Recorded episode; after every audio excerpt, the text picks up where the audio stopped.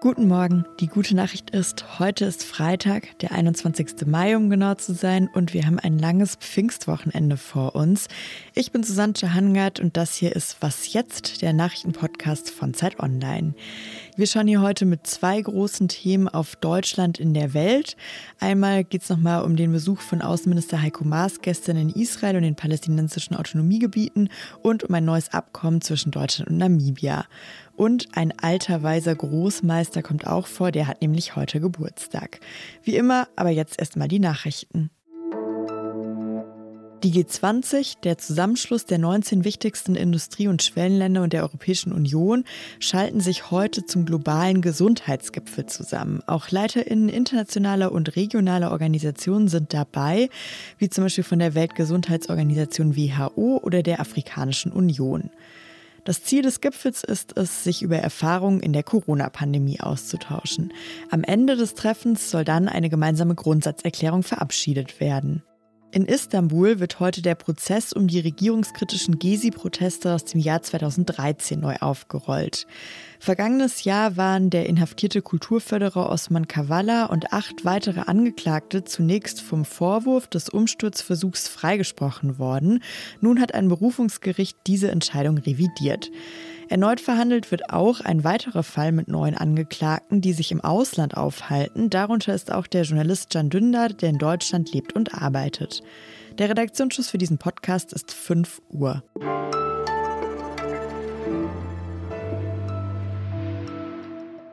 Gestern Abend gegen 22 Uhr kam die Nachricht, Israel billigt eine Waffenruhe. Das hat ein Sprecher von Ministerpräsident Benjamin Netanyahu mitgeteilt. Es handle sich um eine einseitige Waffenruhe ohne jegliche Vorbedingungen, hieß es, die zu einer Stunde in Kraft treten solle, die noch vereinbart werden müsse. Das sagte der Sprecher. Israelische Medien hatten zuvor berichtet, dass die israelische Armee ihre Angriffe im Gazastreifen ab Freitagmorgen 2 Uhr Ortszeit, das ist 1 Uhr mitteleuropäische Sommerzeit, einstellen werde. Sollte aber die Hamas ihre Raketenangriffe fortsetzen, dann sei die Waffenruhe umgehend wieder aufgehoben. Paul Middelhoff ist Redakteur im Hauptstadtbüro der Zeit und beobachtet den Konflikt in Nahost derzeit intensiv. Hallo Paul. Hi Susanne.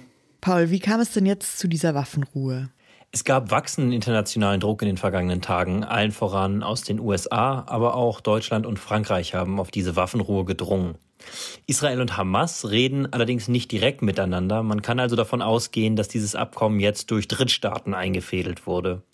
Natürlich gibt es auch eine Erschöpfung auf beiden Seiten. Nach zehntägigem Beschuss gibt es 230 Tote in Gaza, zwölf Tote in Israel und natürlich viel mehr Verletzte auf beiden Seiten. Und man wird sehen müssen, ob es hält. Natürlich ist es zuerst einmal fragil. Gestern war ja auch der deutsche Außenminister Heiko Maas in Israel und den palästinensischen Autonomiegebieten unterwegs. Dabei hat er gesagt, wir sind davon überzeugt, dass ein Leben in Sicherheit und Frieden auf Dauer nur möglich sein wird, wenn Israelis und Palästinenser auf beiden Seiten selbstbestimmt leben können. Das ist das, was die Zwei-Staaten-Lösung vorgesehen hat. Ist es denn realistisch, dass bald wirklich eine Zwei-Staaten-Lösung durchgesetzt wird? Nein, ich denke, das ist nicht realistisch und deshalb auch ein großes Problem der deutschen und der europäischen Außenpolitik. Die israelische Siedlungspolitik der vergangenen Jahre und eigentlich Jahrzehnte hat einen theoretischen palästinensischen Staat viel zu stark fragmentiert und auf der anderen Seite lässt sich mit der Hamas, die ja im Gazastreifen an der äh, Macht ist, eine Terrororganisation, die ja eben auch Teil eines solchen palästinensischen Staates wäre, bislang überhaupt nicht verhandeln.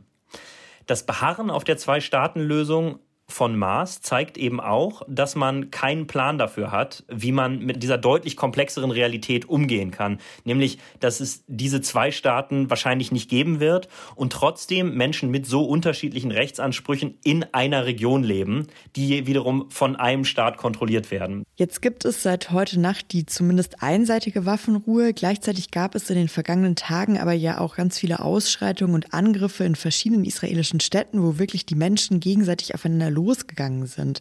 Selbst wenn die Waffenruhe jetzt stabil bleibt, kann das denn all diese Konflikte wirklich beruhigen? Das ist ein erster Schritt zur Entspannung.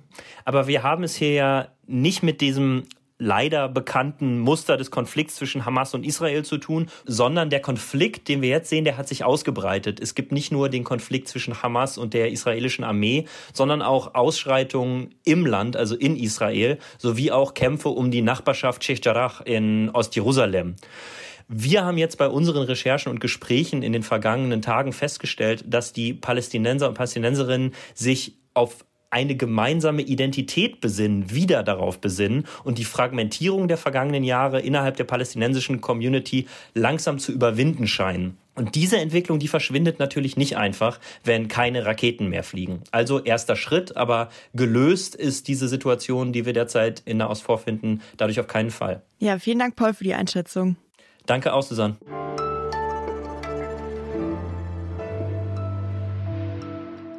Und sonst so?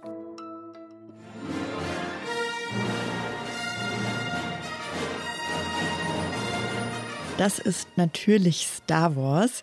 Und die Filmmusik spiele ich heute zur Feier des Tages. Heute an diesem 21. Mai ist nämlich der Sprich wie Yoda-Tag oder auf Englisch der Talk Like Yoda Day. Falls Star Wars nicht so ganz ihr Ding ist, Yoda ist ein kleiner grüner Alien mit langen spitzen Ohren, der als Großmeister des Jedi-Ordens gedient hat und immer viele weise Sprüche parat hat. Vergessen musst du das, was früher du gelernt. Und ausgerechnet heute feiern Star Wars-Fans diesen Yoda-Tag, weil am 21. Mai 1980 Yoda seinen ersten Auftritt überhaupt hatte bei der US-Premiere des zweiten Star Wars-Films Das Imperium schlägt zurück. Happy Birthday, Meister Yoda, feiern du musst, wie fallen die Feste.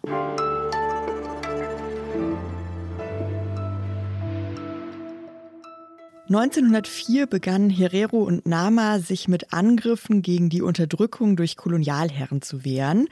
Herero und Nama sind Bevölkerungsgruppen im heutigen Namibia. Damals war das Land deutsche Kolonie und hieß Südwestafrika. Diese Aufstände wurden ziemlich schnell brutal niedergeschlagen. Über 70.000 Menschen starben, viele wurden erschossen, dem Tod durch Verdursten ausgesetzt oder in Konzentrationslagern umgebracht. Heute stufen viele HistorikerInnen diesen Vernichtungskrieg als Genozid ein, anders als die Bundesregierung. Deshalb gibt es seit Jahren Streit zwischen Namibia und Deutschland. Jetzt ist aber Bewegung in diesen Streit gekommen. Und wie, das hat sich Andrea Böhm angeschaut. Sie ist Redakteurin im Politikressort von der Zeit. Hallo Andrea. Hallo Susan. Andrea, offenbar haben sich Deutschland und Namibia jetzt auf ein Rahmenabkommen zur Aussöhnung geeinigt. Was steht denn da drin? Was genau da drin steht, da hält sich vor allen Dingen die deutsche Regierung sehr bedeckt, die namibische offensichtlich auch. Es ist aber ganz offensichtlich so, dass äh, zwei Kernforderungen der namibischen Seite der Nachfahren der Opfer dieses Genozids erfüllt werden, nämlich Deutschland wird diese Verbrechen als Genozid anerkennen und es soll eine Entschuldigung geben. Der heiklere Punkt ist die Frage, welche Form von Entschädigung, äh, Wiedergutmachung finanzieller, materieller Art es geben soll. Darüber weiß man, das ist der Stand heute, noch gar nichts. Und das ist natürlich auch ein Streitpunkt, der dann in den innernamibischen Auseinandersetzungen eine Rolle spielt. Jetzt hast du gerade schon die namibische Auseinandersetzung angesprochen. Wie kommt denn das Abkommen, also zumindest das, was man bisher darüber weiß, dort an? Es hat von verschiedenen Opferverbänden und es gibt eine ganze Reihe in Namibia eine Menge ärgerliche Reaktionen gegeben. Erstmal, also der größte Ärger, der resultiert eigentlich daraus, dass man äh, an dem Zustandekommen dieses Rahmenabkommens nicht beteiligt gewesen ist und natürlich jetzt auch noch nicht weiß, was genau drinstehen wird. Es ist auch eine sehr umstrittene Frage immer schon gewesen und das macht solche Verhandlungen, na, so viele gibt es davon nicht, aber immer auch sehr komplex. Die Frage, geht es im finanziellen Bereich um Entschädigung und Wiedergutmachung, also bestimmte Summen, die für bestimmte Zwecke dann ausgezahlt werden? Oder geht es tatsächlich um Reparation an individuelle Nachkommen, äh, Nachfahren der Überlebenden dieses Völkermords? Dagegen hat sich die deutsche Seite immer vehement ähm, verwahrt. Also über deutsche Kolonialgeschichte wurde lange ja sehr wenig geredet. Jetzt aber soll es eben dieses Abkommen geben und auch in die Diskussion um koloniale Raubkunst ist ja ziemlich viel Bewegung gekommen. Hast du denn den Eindruck, Deutschland stellt sich da jetzt wirklich endlich der Verantwortung als ehemalige Kolonialmacht? Na, so weit würde ich noch nicht gehen, aber ich glaube, es ist offensichtlich, dass es eine öffentliche Diskussion und auch Konfrontation mit dieser Vergangenheit gibt, die sich jetzt nicht mehr zurückdrehen und auch nicht mehr verdrängen lässt. Und ich glaube, es geht auch ganz, ganz groß sozusagen um ein Bewusstseinswandel. Das ist äh, die Einsicht in die Tatsache, dass die unglaubliche Ausbeutung und die unglaubliche Gewalt äh, in dieser Phase, in dieser geschichtlichen Phase Teil der europäischen Geschichte ist. Und dass es auch nur aufgrund dieser Gewalt und dieser Ausbeutung und dieser Bereicherung zu den vielen Errungenschaften kommen konnten, für die Europa heute auch steht. Das ist ein hochkomplexer, das ist ein schmerzhafter, das ist ein enorm konfliktbeladener Prozess. Und ich glaube, an, dem, an dessen Anfang stehen wir gerade. Ja, dann sind wir gespannt, wie es weitergeht, wenn das erst der Anfang ist. Vielen Dank, Andrea. Danke dir. Und damit verabschiede ich nicht nur Andrea Böhm, sondern auch Sie. Das war's mit der Frühausgabe von Was jetzt? Heute Nachmittag um 17 Uhr gibt's wie immer das Update und bis dahin und auch danach empfangen wir E-Mails unter wasjetzt.zeit.de. Ich bin Susanne Hangard und vielleicht haben Sie es diese Woche ja schon gehört. Sie können uns bald besser kennenlernen beim ersten großen Zeit Online Podcast Festival. Das steigt digital am 20. Juni alle Infos dazu finden Sie auf zeit.de/slash festival.